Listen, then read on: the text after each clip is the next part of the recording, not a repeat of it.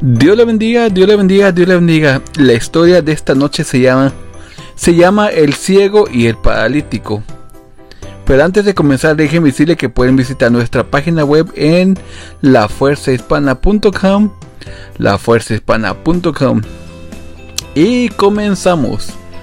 Había una vez en una pequeña aldea en medio de los árboles, al pie de una montaña, ahí vivía un hombre paralítico de sus pies que, apenas se movía arrastrado sobre el suelo. El suelo. Enfrente de su, de su choza vivía un hombre ciego y testarudo. Ambos se habían enemistado por alguna razón desconocida. Lo cierto es que todos los días encontraban una excusa para discutir acaloradamente en más de alguna ocasión. Se deseaban la muerte el uno al otro. Un día hubo un incendio en el bosque y el fuego comenzó a devorar las chozas de aquella aldea. La gente salió huyendo del lugar, pero nadie ayudó al ciego ni al paralítico. Aquellos hombres gritaban pidiendo auxilio, el ciego daba vueltas en su patio intentando escapar, pero no lograba definir el camino que debería tomar.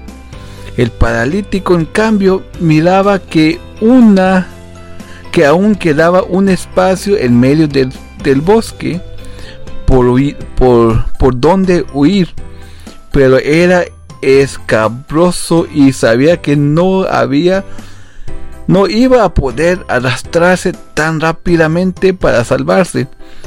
No tardaron mucho en darse cuenta que la única forma de salvarse era uniendo fuerzas el uno con el otro.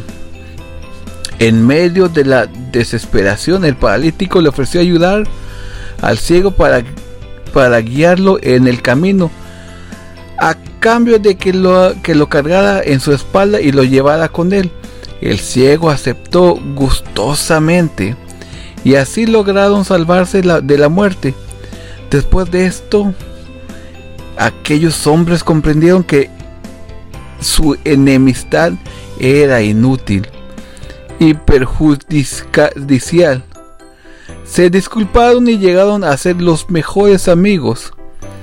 En Romanos capítulo 12 versículo 16 de la nueva versión internacional nos dice así, vivan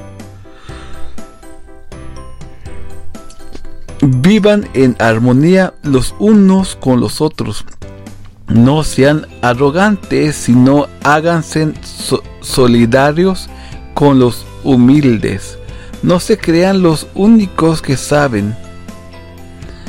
Como cristianos debemos procurar estar en paz con todos.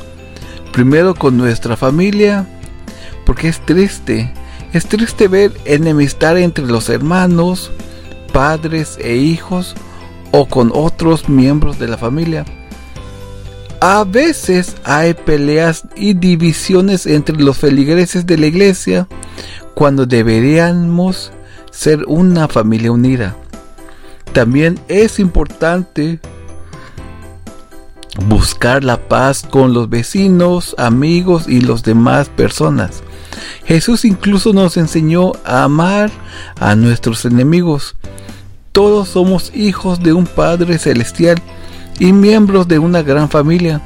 Es importante que nos respetemos, nos ayudemos y nos amemos los unos a otros, tal como nos enseña la Biblia. Recuerden que si usted quiere ver esta familia unida, haga esta pequeña oración conmigo aceptando a Cristo en su corazón. Repita juntamente conmigo, Señor Jesús, te acepto de todo corazón. Limpia mis pecados, Señor. No quiero ser yo el mismo. Cámbiame. Transfórmame. Libérame. Amén y amén. Si usted hizo esta pequeña oración, y si usted quiere buscar una iglesia donde podría congregarse, mándeme un mensaje de texto al WhatsApp 913-325-9048 913-325-9048 Muchas gracias por escuchar esta podcast y si le gustó síganos en todas las plataformas digitales que encuentre un podcast. Bendiciones y recuerden que mi nombre es Sergio Lozano.